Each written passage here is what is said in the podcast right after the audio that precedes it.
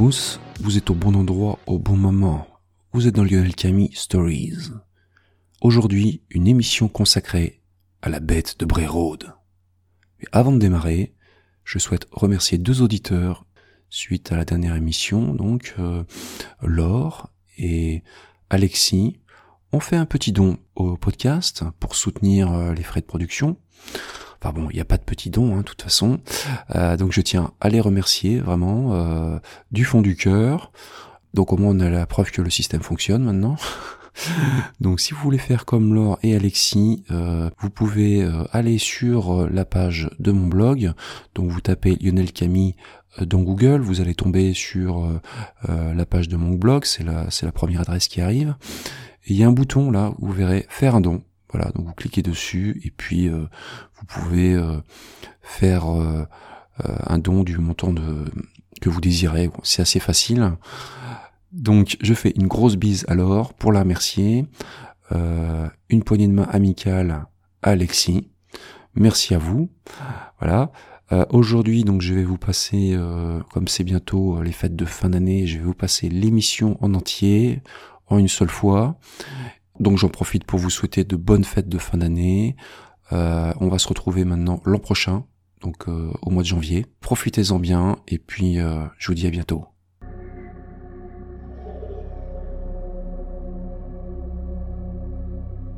Je vais vous raconter l'histoire de la bête de Bray Road. Une histoire vraie et terrifiante. Cette histoire s'est déroulée dans l'État du Wisconsin, aux États-Unis. L'État du Wisconsin est situé dans la région des Grands Lacs, au nord-ouest des USA. Les événements relatifs à la bête de Bray Road se sont déroulés en particulier près de la ville d'Elkhorn, une petite ville située non loin de la capitale de l'État, Milwaukee. À l'époque, Linda Godfrey est une jeune journaliste. Elle est dessinatrice aussi pour un journal hebdomadaire qui s'appelle The Week. Un jour, elle est au bureau du shérif local pour une raison quelconque. Pendant qu'elle attend dans le bureau rempli de paperasse, elle aperçoit une chemise dossier avec marqué dessus Werewolf, ce qui signifie loup-garou. Donc elle voit ça, un peu étonnée, et demande des explications à l'officier qui s'appelle John Fredrickson. Fredrickson est un peu gêné. Il lui explique que, que des gens du coin auraient vu quelque chose d'inhabituel, quelque chose de particulièrement effrayant. Il a recueilli six ou sept témoignages, mais il ne sait pas trop quoi en faire. Certains ont vu des traces bizarres par terre. D'autres ont eu des poules dévorées. Et beaucoup ont vu quelque chose de poilu qui les a terrifiés. Selon Fredrickson, il s'agit probablement d'un coyote ou d'un loup qui fréquenterait le coin, même si on les a pas répertoriés officiellement. Linda Godfrey, la journaliste, est une personne plutôt cartésienne, mais elle s'intéresse au mystère donc elle décide de prendre contact avec plusieurs témoins. Elle va recueillir leurs témoignages. Nous allons maintenant passer en revue plusieurs d'entre eux. Premier témoin, Lauren Endrizi. Lauren Endrizi a 26 ans. C'est une, une jeune mère qui travaille. Un soir, à la fin des années 80, 1989, elle rentre chez elle, à Elkhorn. Pour rentrer chez elle, elle emprunte une route qui est juste à la sortie de la ville, la route de Bray. C'est une route d'environ 5 km de long, presque en ligne droite, qui traverse une zone rurale. Il y a des petites zones boisées. C'est vraiment désert, il y a juste quelques fermes, très isolées. Donc ce soir-là, elle emprunte cette route comme elle le fait souvent. Elle roule donc dans l'obscurité et il n'y a pas d'autres automobilistes. Elle est en train de conduire pour revenir chez elle et son esprit divague. Tout à coup, elle aperçoit loin dans ses phares quelque chose au bord de la route. Ça ressemble vaguement à une silhouette humaine. Et euh, elle voit pas très bien en fait. Que, au fur et à mesure que Lorraine s'approche, elle regarde plus attentivement. Il semblerait que euh, qu'un homme, quelqu'un qui est agenouillé au bord de la route, qui est en train de faire quelque chose. La personne est de dos et elle a l'air occupée. Lorraine est très surprise de voir euh, quelqu'un en pleine nuit, comme ça, il n'y a aucune voiture euh, autour. Plus elle s'approche, mieux elle voit ce qu'est en train de faire la silhouette. Donc Lorraine voit euh, les bras et les mains de la, la personne monter de bas en haut. Et Lorraine se dit, mais c'est pas possible cette personne est en train de manger quelque chose. Donc là, Lorraine est quasiment arrivée près de la silhouette. Lorsqu'elle passe à sa hauteur, elle freine et regarde. À ce moment-là, la personne, l'homme, au bord de la route, tourne la tête vers elle. Et là, c'est un choc. Car la face de l'homme n'a rien d'humain. Lorraine voit des oreilles pointues, un museau, des crocs et des yeux jaunes qui réfléchissent la lumière. C'est une véritable vision de cauchemar qu'a Lorraine. Lorraine euh, continue. Elle ne s'arrête surtout pas.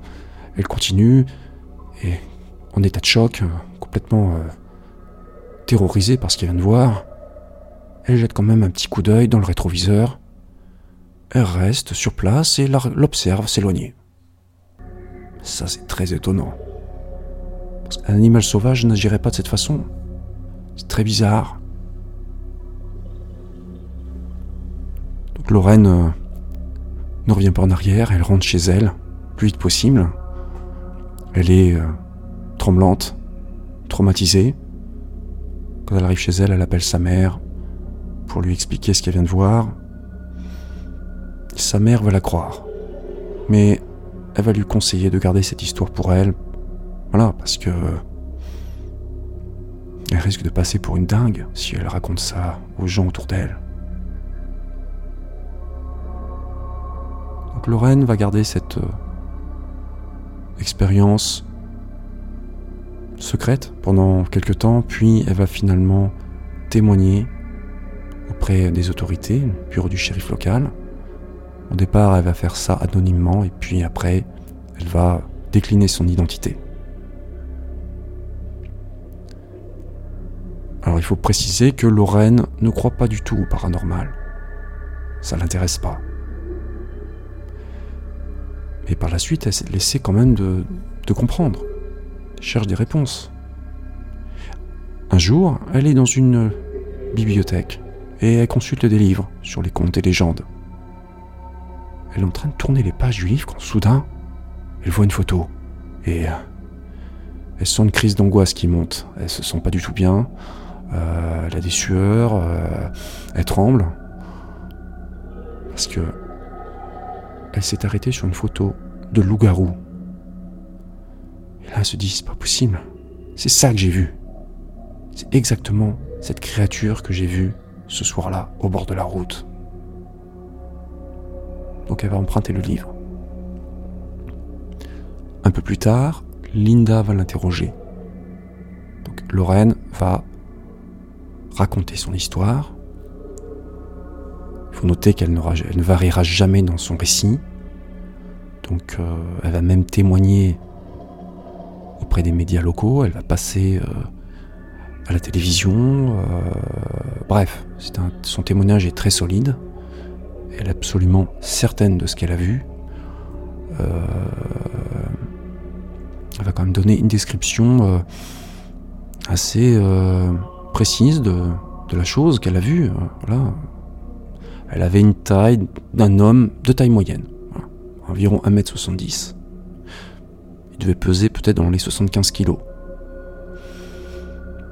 très difficile de décrire cette créature parce que ça n'a rien d'humain. Enfin, c'est moitié, moitié homme, moitié bête, moitié homme, moitié loup, euh, couvert de poils, poils bruns gris. La créature avait une gueule avec des, dents énormes, des crocs saillants, euh, des yeux euh, canins, jaunes. Ça, ça peut s'expliquer assez simplement. Les, on sait que les chiens, les loups ont une membrane sur les yeux qui réfléchissent la lumière. Donc là, avec les feux de la voiture, euh, ça brillait dans le noir. Voilà. Ce qui est encore plus perturbant, c'est que la créature avait un peu un comportement humain. Elle était agenouillée. Alors ça aussi, c'est une un chien, un loup n'a pas de genoux, n'a pas de jambes. Il était agenouillé comme un homme et se servait de ses bras comme un humain. Hein? Elle avait euh, la chose avait des bras, des mains, des mains griffues. Linda va recueillir le témoignage de Lorraine et elle va faire un croquis assez exact de ce qu'a vu Lorraine cette nuit. Ce croquis restera très célèbre. Euh, ça sera un des croquis euh, les plus connus de ce qui va devenir la bête de Bray Road. En effet, cette bête a été perçu par de multiples personnes sur cette route. Passons à un autre témoignage. Deuxième témoin, Doris Gibson. Doris Gibson est une étudiante afro-américaine. Donc euh, elle habite euh, à Elkhorn. Et ce soir-là, c'est le soir d'Halloween. Donc on est, euh, pareil, la fin des années 80. Donc Doris va chercher la fille du petit ami de sa mère, qui a 11 ans, pour le fameux trick or treat, les bonbons ou un sort. Et euh, elle emprunte la, route de Bray Road pour aller la chercher. C'est le début de soirée, mais la nuit est tombée. Il y a un léger brouillard qui flotte sur la campagne. Doris roule sur la route déserte, elle est il n'y a personne autour. Euh, et puis voilà, elle connaît bien cette route, elle circule régulièrement dessus. Et euh, voilà, elle écoute de la musique. Donc elle, est en train de changer un moment euh, de cassette à son autoradio. Elle quitte la route des yeux un instant. Soudain, il y a une légère secousse. En fait, Doris a l'impression d'avoir roulé sur quelque chose. Peut-être un animal. Il se trouve qu'elle avait déjà percuté un oiseau quelques temps auparavant. C'était pas sa soirée. Euh, donc là, euh, bah, qu'est-ce qu'elle fait? Elle s'arrête. Donc elle ralentit. Elle s'arrête 30 mètres plus loin. Elle laisse son moteur tourner et descend. Donc euh, sur la route, elle va voir sur le côté de la, de la voiture. Mais il n'y a rien. Rien du tout sur la route. Aucun animal. Aucune trace de sang. Tout paraît normal. Doris est un peu surprise, parce que ça s'attendait vraiment à trouver euh, ce qu'elle avait touché. Donc euh, elle s'apprête à aller vers l'arrière de la voiture. Tout d'un coup, tout va très vite. Euh, donc Doris dit qu'elle voit cette chose, une, chose qui est grande, poilue, qui sort de nulle part et qui fonce sur elle au milieu de la route. Donc là, Doris, c'est l'instinct de survie qui parle, elle se précipite sur sa voiture, rentre dans sa voiture, donc Doris raconte que la chose est tellement rapide qu'elle a à peine le temps de fermer sa portière, que la chose saute sur la toiture de la voiture, s'agrippe à la toiture. Donc là, Doris réfléchit pas, elle écrase l'accélérateur, elle démarre en trombe. Par chance, il y a l'humidité dans l'air à cause de la brume et la chose, semblerait qu'elle ait glissé, qu'elle n'ait pas réussi à rester sur la voiture. Donc Doris part euh, pour rejoindre sa destination. Euh, voilà, donc euh, elle est complètement euh, traumatisée par ce qui vient de se passer. Elle n'a pas vu la créature, euh, la chose très longtemps, mais apparemment c'était beaucoup plus grand qu'un chien, parce que Doris avait des Rottweilers. C'était beaucoup plus grand aussi qu'un coyote. Donc selon Doris, cette créature courait sur ses pattes de derrière, car elle voyait très bien sa poitrine. tout cas, ça courait beaucoup plus vite qu'un être humain. Euh, il se trouve que l'oncle de Doris était un athlète, euh, une star en athlétisme. Et euh, là, la chose avançait beaucoup plus vite que lui. Ce qui est certain, c'est que Doris a eu la peur de sa vie cette nuit-là. Elle a dit qu'elle n'était pas certaine qu'il s'agisse d'un loup-garou, mais pour qualifier cette chose, elle a employé le terme de God's mistake, une erreur de Dieu. Vers 21h, ce soir-là, donc, Doris est revenue avec, euh, avec la petite fille de 11 ans, euh, qui était la fille de son beau-père. Ils sont repassés à peu près au même endroit, sur Bray Road. Ils étaient en train de rouler. Doris euh, gardait le silence.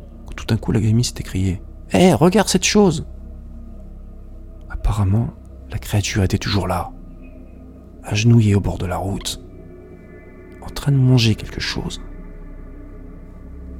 Ce qui nous renvoie exactement au témoignage de Lorraine Endrizi que je vous ai raconté plus tôt. Ainsi, Doris Gibson a aperçu deux fois la créature durant la même soirée comme Lorraine, elle est passée dans les médias, elle a répété son histoire encore et encore, elle n'a jamais varié dans sa version. Ce témoignage est très crédible, très solide. Mais ça n'est pas le seul.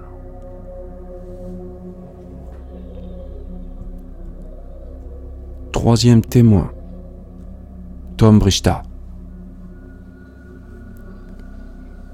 Tom Brichta est un adolescent et lui aussi a vu la bête de Bray Road. Il était à bord de sa voiture avec un ami et lui aussi roulait sur la route de Road quand il a aperçu cette créature inconnue. En approchant cette chose, il a ralenti et a eu le temps d'observer attentivement la bête. Et il apportait une, un détail assez euh, terrifiant. Selon Tom, la bête les a regardés d'une manière tout à fait inhabituelle pour un animal. La bête leur a fait même fait un sourire narquois. L'air de dire Je suis plus fort que vous. Si je veux, je peux venir vous dévorer.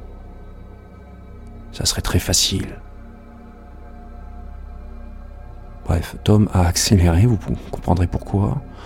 Et là, au passage, la bête a sauté sur la voiture et a griffé euh, la carrosserie. Tom a montré lui-même euh, les dommages euh, occasionnés par, par la créature. Tom Brichta est comme les autres témoins, absolument convaincu par ce qu'il a vu. Il ne pouvait pas s'agir d'un homme dans un costume. C'est impossible. Un homme dans un costume ne pourrait pas courir aussi vite que la bête de Brérode. L'affaire de la bête de Brérode est une affaire exceptionnelle, hors norme. En effet, un très grand nombre de témoins très crédibles, sérieux, ont rapporté la même chose. Ils ont tous rencontré une créature qui n'avait rien d'humain. Une créature qu'ils n'ont pas réussi à identifier. Citons aussi l'exemple d'un employé de Burger King qui faisait sa pause quand il a aperçu une créature ressemblant à un grand chien en train de courir. Un couple de retraités aussi un jour roulait sur euh, la route et aperçut cette bête, pareil, qui ne ressemblait à rien d'autre, Donc l'histoire de la bête de Brérode a atteint son apogée au début des années 90. Près d'une quarantaine de témoins ont aperçu cette créature, qui reste encore à ce jour non identifiée. On n'a jamais trouvé la clé d'énigme, on n'a jamais capturé cet animal ou cette, cette créature. Il faut dire qu'on n'a jamais essayé de le faire non plus. On n'a jamais trouvé de cadavre. Et bon, l'absence de cadavre ne signifie pas l'inexistence de la bête. La créature a peut-être changé de secteur. En tout cas, il semblerait que dans les années 2000, la créature soit revenue. Plusieurs témoins ont certifié avoir vu une créature similaire dans la région. Mais on ignore encore quelle est la nature de cette créature. On n'a jamais eu la clé du mystère. Le shérif John Fredrickson est lui toujours resté convaincu qu'il s'agissait d'un coyote, d'un loup, que les témoins avaient fait une erreur d'identification. Seulement ça ne colle pas avec leur témoignage. C'est le moins qu'on puisse dire. Les gens en zone rurale ne sont pas des imbéciles. Ils ont l'habitude de voir des animaux sauvages. Ils n'ont pas pu confondre cette créature avec, euh, un coyote ou un loup. Ça n'est pas possible. Après cette grande vague d'observation, à la fin des années 80, il semblerait que la bête de Brérode soit partie. En effet, les observations ont cessé par la suite. Pendant des années, ça s'est calmé, mais il semblerait que la bête soit revenue au cours des années 2000. Des témoins l'aperçoivent de temps à autre dans la région, mais pas que dans le Wisconsin.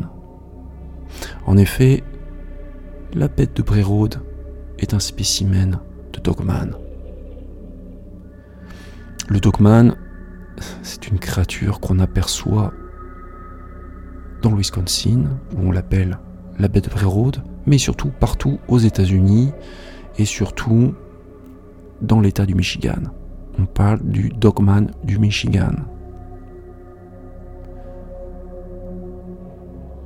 En effet, dans cet État, euh, on aperçoit depuis plus d'un siècle une créature présentant toutes les caractéristiques de la bête de Brérode. On aperçoit ce monstre depuis euh, la fin du 19e siècle. Il y a eu des centaines de témoignages, très crédibles. On ignore si le Dogman existe vraiment. Euh, on ignore. Euh, c'est un mystère total, une énigme. Mais chaque année, de nombreux témoins rapportent avoir vu une créature euh, qui présente toutes ces caractéristiques nous allons voir prochainement euh, dans d'autres émissions d'autres témoignages euh, du Dogman, des témoignages véridiques, très solides, très sérieux et à la fois terrifiants et énigmatiques, très troublants.